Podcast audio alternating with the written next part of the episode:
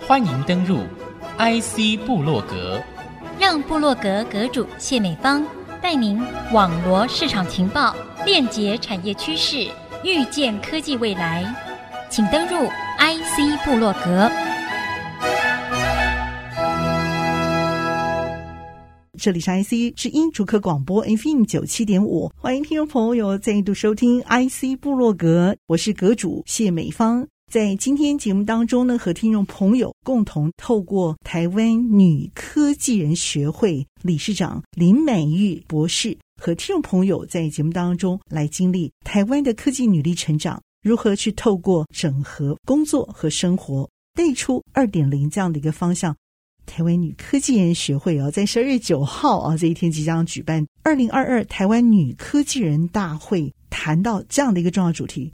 欢迎的正是我们的主办单位台湾女科技人学会理事长林美玉博士，和听众朋友来分享个中的发展背景、缘由和目标。理事长，好久不见！哎，大家好，美芳你好。对，从上次到现在待一段时间了，不过应该大家在疫情上都还过得不错，辛苦了。这段时间啊，我知道你要忙的是学校的事情啊。最近有听说您荣任了我们阳明交大药科院院长，对不对？哇，女院长这工作真的是挺忙的。也还好，就是学校的教学的工作而已。我相信专业的教学工作之余，您还要带领学会啊筹备年底这一场盛会啊。听说去年办的还蛮成功的，引发了很多回响。是的。带我们了解一下去年底第一届的台湾女科技人大会，这个事情其实在台湾是头一遭，但是我知道在全世界重视女性发展的先进国家，其实也有办过类似的这样的一个活动。你觉得有几个不错的点可以跟大家在这里头分享吗？是可以引发大家去重视的。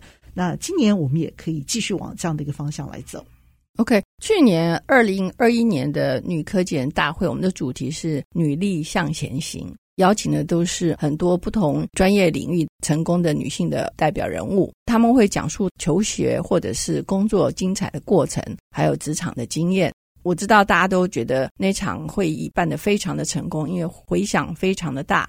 那所以我们想说，呃，要如何再把这个热情或这样感动持续下去？我们想今年我们就再来办一场第二届的二零二二年的女科技人大会。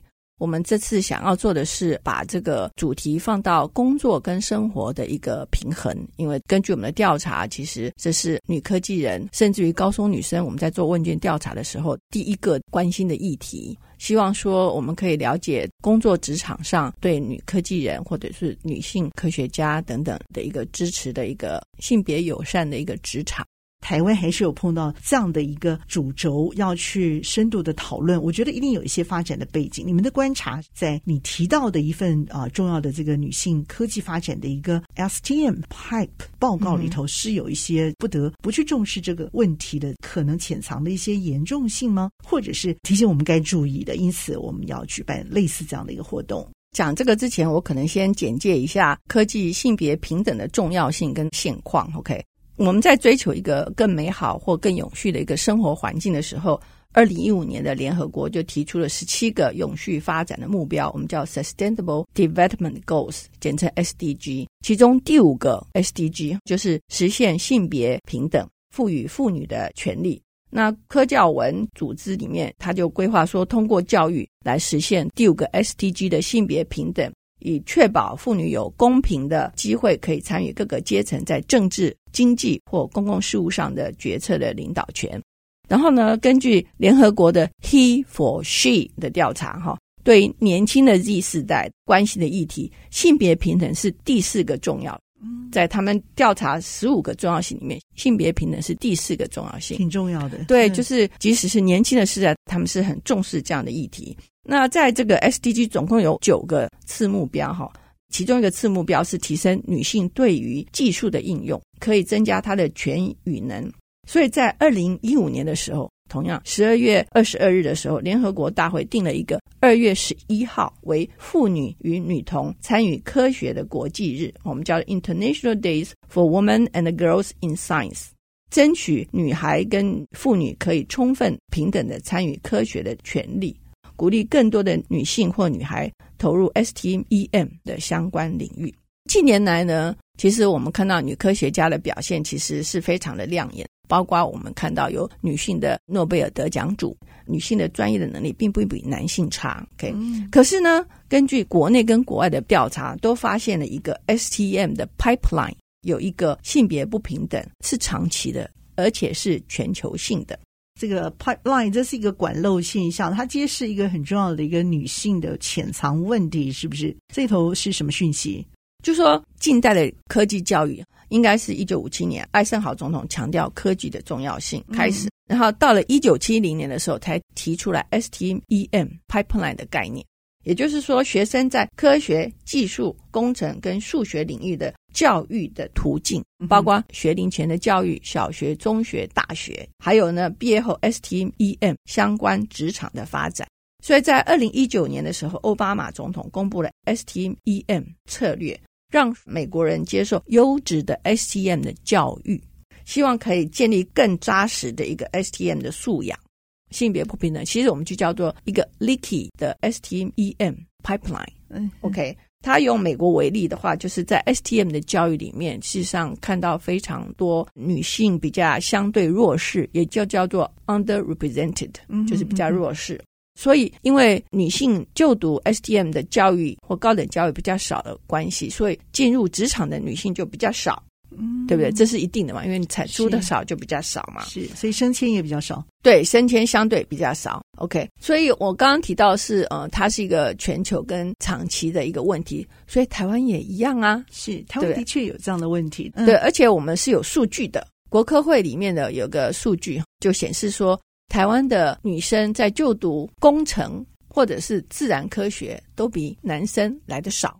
在工程界的话，女生带十三 percent；在自然科学，就是物理、化学、数学的话，就三十三 percent。嗯，然后在生医的话，倒过来，女生比男生多。哦，是哦，嗯，这都有数据，比我想象更高。可是我们同时来看他的就业职场，可以看到工程的人就读人少，但自然自然就少，对不对？嗯。自然科学三十三 percent 只有女性，当然就业的人也少。嗯、可是呢，声音领域的话，女生比较多。统计起来，在就业职场里面，女性还是比较少。哇，还是比较少。对，只是女生占比最高的一个领域，对不对？已经是最高的，还是比男生少。对，这是在 STM 啊，因为假设文的话就不是了文史这方面就完全可能刚好相反。OK，没错。比如说男生，我们就会觉得说他可以读理工科，但是呢，我生的是女孩。他可以跟男生教养一样，也进入理工科系去就读的话，可能他将来的这个发展呢就不太一样了。这样的一个报告也让我们发现了一个事实哦，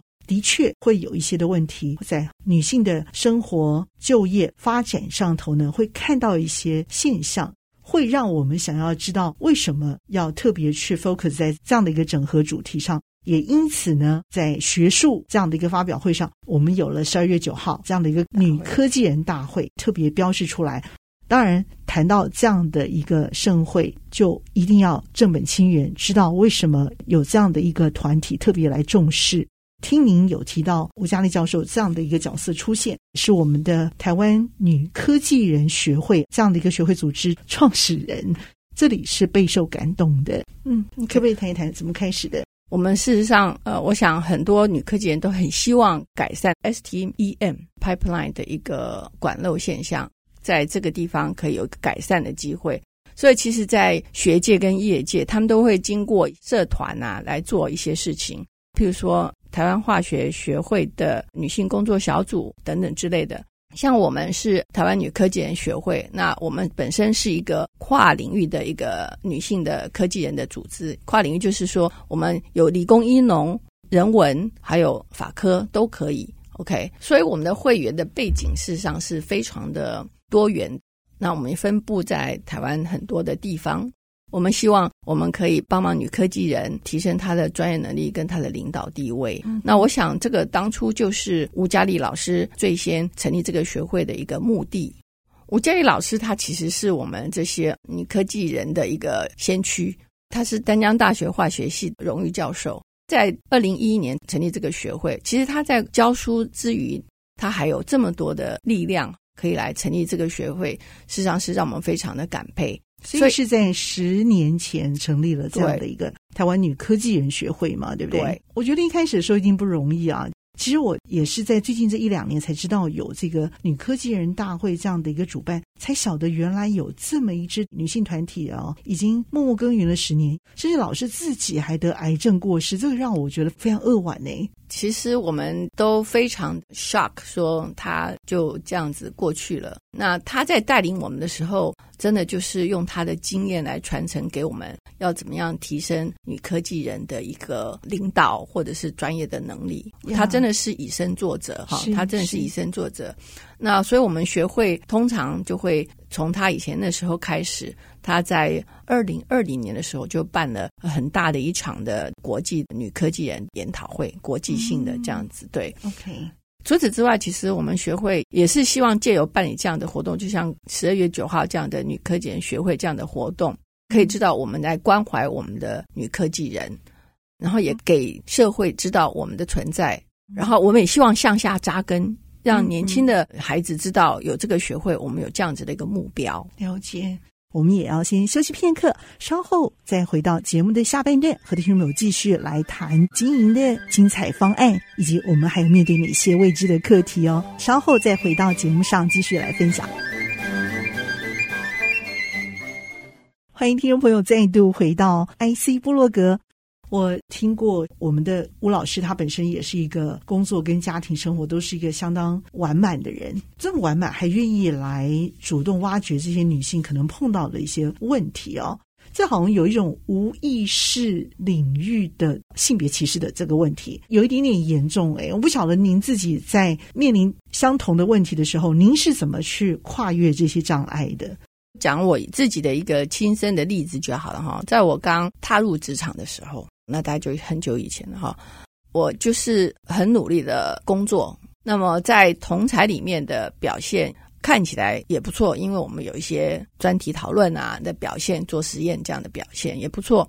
可是哦，我发现我的考级还是乙，那是乙，那我就觉得很奇怪。我每次在报告的时候，我的长官都说：“哎，你做得很好，你很好。”所以我就想说，那我去问他看看好了。我就问他说。你觉得我很好，那为什么我的考绩是乙？他跟我说啊，因为你的另外一个同事他是男生，他要养家。嗯、OK，也因为这样子，所以我就挺身而出，替我自己说了一些事情。因为本能你就觉得你并不同意这样的看法，呃、对不对？是。那所以在这个过程中，我是觉得我的长官也非常好，他也认可我的努力。所以他后来也是非常栽培我，除了当然是考级的问题也解决了，他还送我出国去念书。OK，他一样栽培到我今天这样子，所以我事实上是非常感激我的长官当时对我的照顾，让我之所以可以成为今天的我。其实我也跟年轻的朋友分享过，那我觉得在当下的时候，我觉得我做的算是不错了。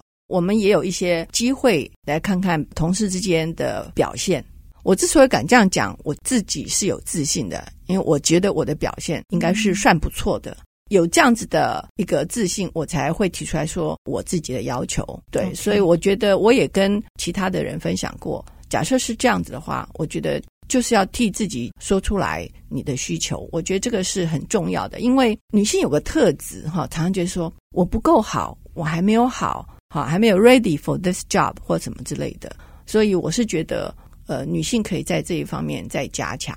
嗯，我想这样的一个理念，你也化作了实际的行动。而且，你坐的位置已经不只是这些学术领导人的位置了，你还是专业的社团，好，我们的台湾女科技人学会理事长这样的一个位置。所以，我觉得你可以替他们说更多的话，声音可以更大声，然后你可以汇聚更多的女力啊，把这样的一个比较不平衡的现象整合，那么让两性可以更好。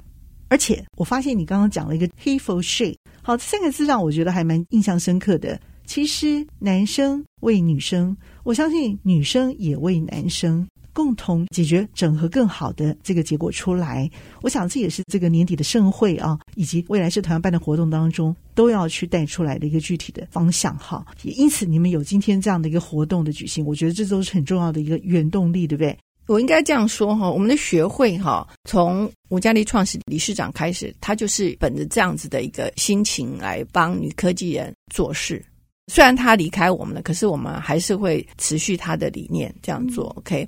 然后至于 He for She，我觉得这个社会本来就是有不同的人的组成，那么我们都需要别人给我们的支持。不管是你的配偶、你的伴侣，OK，你工作上的伙伴，都是需要大家来支持。那 He for She 其实在国际上已经非常 popular 的一个活动或者一个行为。那我们也希望 He for She 这个观念可以向下扎根。OK，我们要从小孩子、男生的学生就开始灌输他们这样的一个情况。未来他们长大，他们有不管在工作上或者是在生活上，都会是一个支持女性的一个角色。你觉得我们还可以怎么做？我们今年在办二零二二年的一个女科技人大会，那我们就会 focus 在工作与家庭或者工作与生活的平衡。所以，我们比较希望是邀请企业来跟我们谈，他们在职场里面如何来支持女性工作者性别友善的职场的一个策略。那我们希望大家在分享这个策略的时候，我们是不是可以提供一些可以做得到的策略给我们政府去参考？那可以落实在我们国家的一些工作的职场上，让我们女性的工作人员有更好的一个工作环境。这一次透过学界的这个女力，也把这样的一个呼声哈，能够继续的拉高。女力啊，真的还不少诶，像瑞华啦，像这个，我记得去年吧，邀请的一位讲者林立琼林主任，他其实还获得了中研院的院士头衔哦。你知道很多研究员是不太爱讲话的，他们不止哦努力做研究，把这个发光发亮，让全世界看到，他们还努力的去表达、争取这些意见，让一样跟他们是女生的人有机会也可以看到这样团队的努力。他让我看到，他不只为女性说话，他也为男性说话，因为这些团队里头有很多也都是男生，我们大家可以一起 team work 在这里头。那像团队的努力就会一起被看到嘛，对不对？像理事长您，我觉得也是，学会是一个大家的学会，所以我们是一个非常合作和谐的团体。就像您刚刚说过的，洪瑞华老师啊，薛文珍副理事长，还有我们三届第四届理事长是宋顺莲理事长。呃，他现在是我们的监事。其实还有很多，每一届都有十几个理监事，都很愿意一起来做。我们做的都是不求回报的，我们都是无私的，然后都是付出。所以这个其实从吴嘉丽老师那时候一开始，我们就是跟着他一起做。你知道吴老师过去之后，他的先生曾宪正校长。就是原来我们的新竹竹教大的校长，对，嗯，他还捐了一笔钱，是给我们学会，为了要持续吴老师的一个理念，就是让年轻的女科学家或女科技人在科研的路上勇往直前。嗯，所以我们真的是非常感佩他的一个理念，还有他的做法。说起来，我们真的非常非常的想念他，但我们也会尽力的再去继续的完成他的一个理念。这个棒子一定是一直一直要教下去的，所以我们希望说，在国科会的支持下，我们带领了一个年轻的女科技人一起来做。今年我发现你们也有一些很不错的理念，那也会透过一些精彩的活动啊，还有一些花絮去举办，对不对？提到这个世界咖啡馆这件事情的时候，我就发现你们真的是巧立名目，让这个活动办的真的是有声有色。是，是不是可以带我们先了解一下？目前已经有一些主要的活动，让我们这个先听为快。OK，除了我们那个年度大会之外，其实我们就集结会员的力量，我们会员分布在北中南东。那我们就会举办一些我们叫 STM Conference，我们邀请年轻的学子来参加，我们邀请各行各业的专家来跟他们分享他们的求学的过程，还有他们职场的经验。在这里比较特别的是，我们邀请这些专家来演讲的时候，我们是让年轻人去介绍他们，我们让学生去介绍他们的学经历，让这个年轻的学子跟这个讲者有很好的接触。然后培养这些年轻孩子的自信心跟领导力。OK，除此之外呢，我们刚刚说过，假设有男生的学生来参加，他就会看到这样一个女性的偶像，或者是他的一个专家的代表，他是需要不同人来给他支持的。那我们也希望在这样子小的情况下，建立所谓的 “he for she” 的一个概念，鼓励男生，因为。女生做事的时候，旁边还有很多支持的人员，她一定是可以互相的帮忙。我们在帮助女科技人在学术上的成就的时候，我们通常会举行一些学术研讨会。那么，当女性去参加这研讨会的时候，她就觉得她没有办法照顾她的家庭，所以我们在举办这种学会的时候，我们就曾经办所谓的儿童科学活动营。也就是说，来参加这个学会研讨会的时候，你可以把你的小孩带来这个儿童科学活动营的时候，他可以学习到科学 或者 STM 的一些内容，而且您可以放心的去参加你的学会，来增加您专业的知识。我觉得这是一个很好可以支持女科技人的一个措施。太好了！那除了大会活动之外，我们还有出书哦。哦，我们就出了很多本，其中一本叫《女科技人的理性与感性》，介绍优秀杰出的这些女科技人，包括我们吴嘉丽老师等等这样子的一些代表人物。当然，我们也举办所谓的世界咖啡馆，主要就是要建立女科技人之间的网络。我们在这个咖啡馆喝咖啡的过程中，可以传承经验。不同的这个咖啡庄园就会有谈不同的主题，对不对？就有不同的演讲人。那这些演讲人可能就是透过我们的年轻的女孩子啊，来介绍这样的一个讲者出来，对不对？对，我们最近一场是在成功大学，哦、所以我们就邀请了成功大学校长苏慧珍苏校长，对对对对，来跟我们分享。除此之外，在这个咖啡馆的过程还介绍了台南的人文呐、啊，我觉得那是一个很好。就除了 networking 之外，我们还有一些人文的分享。场地已经好了，就在台大医院的国际会议中心的一楼，是一个很大的场地，然后看出去是医学的校园，很多绿树。大家团队，因为我们大概每两个礼拜的礼拜三晚上，我们都会开那个进度报告。你会发现每个成员都非常非常的热心，而且非常的有计划，然后告诉我们目前的状况。我真的是觉得，当女生一起团结的时候，那力量真的很大。女生团结力量更吓人，对不对？对，今年吴振中主委跟林敏聪副主委都会来参加。太好了，对，他们真的是用行动来支援、来支持我们女科技人的活动.非常感谢。理事长还有什么话要鼓励我们大家？其实我们学会的活动，我们都积极参加国际，在吴嘉丽老师带领下，哈，我们学会是国际女科技人网络的会员国，也是亚太女科技人网络的会员国，而且是用台湾去参加的，这个是很少见。那像今年五月的时候，我们就代表台湾参加所谓的亚太女科技人网络，来报告台湾的 research culture，就是研究的环境的文化。我们事实上有表述，台湾在支持女科技人的许多的措施，包括国科会，它有支持说，女性自从怀孕之后到三岁的时候，你假设有计划的话，你就可以再提出额外的经费，可以有额外的人员来帮助你，也许是助理，也许是一个博后的人力，也是希望呃女科学家她不会因为怀孕生子而中断她的研究。那除此之外，当然我们也知道，生一胎小孩之后。升等的话就可以延期，可以延两年。我想这些都是政策上来支持我们的女科学家或女科技人在事业上不会有中断，而且可以在照顾家庭、照顾小孩之余有自己的工作的一个成就。我想还是要谢谢国科会啦，他给我们这样的一个经费，让我们可以带着我们的年轻的女科学家或女科技人一起来办理活动。那最重要的是，我们一起来建造一个。A better STM world for you and me，就是一个更好的 STM 的世界给大家。在线上邀请您热情的线上报名参加我们十二月九号台湾女科技人大会，您将会在这里头看到一朵朵绽放的女力，而且其中最灿烂的一朵就是您自己。在这个大会实体线上都一起做主角。今天节目非常的谢谢台湾女科技人学会林美玉理事长精彩的分享，谢谢理事长，谢谢，谢谢，拜拜。拜拜。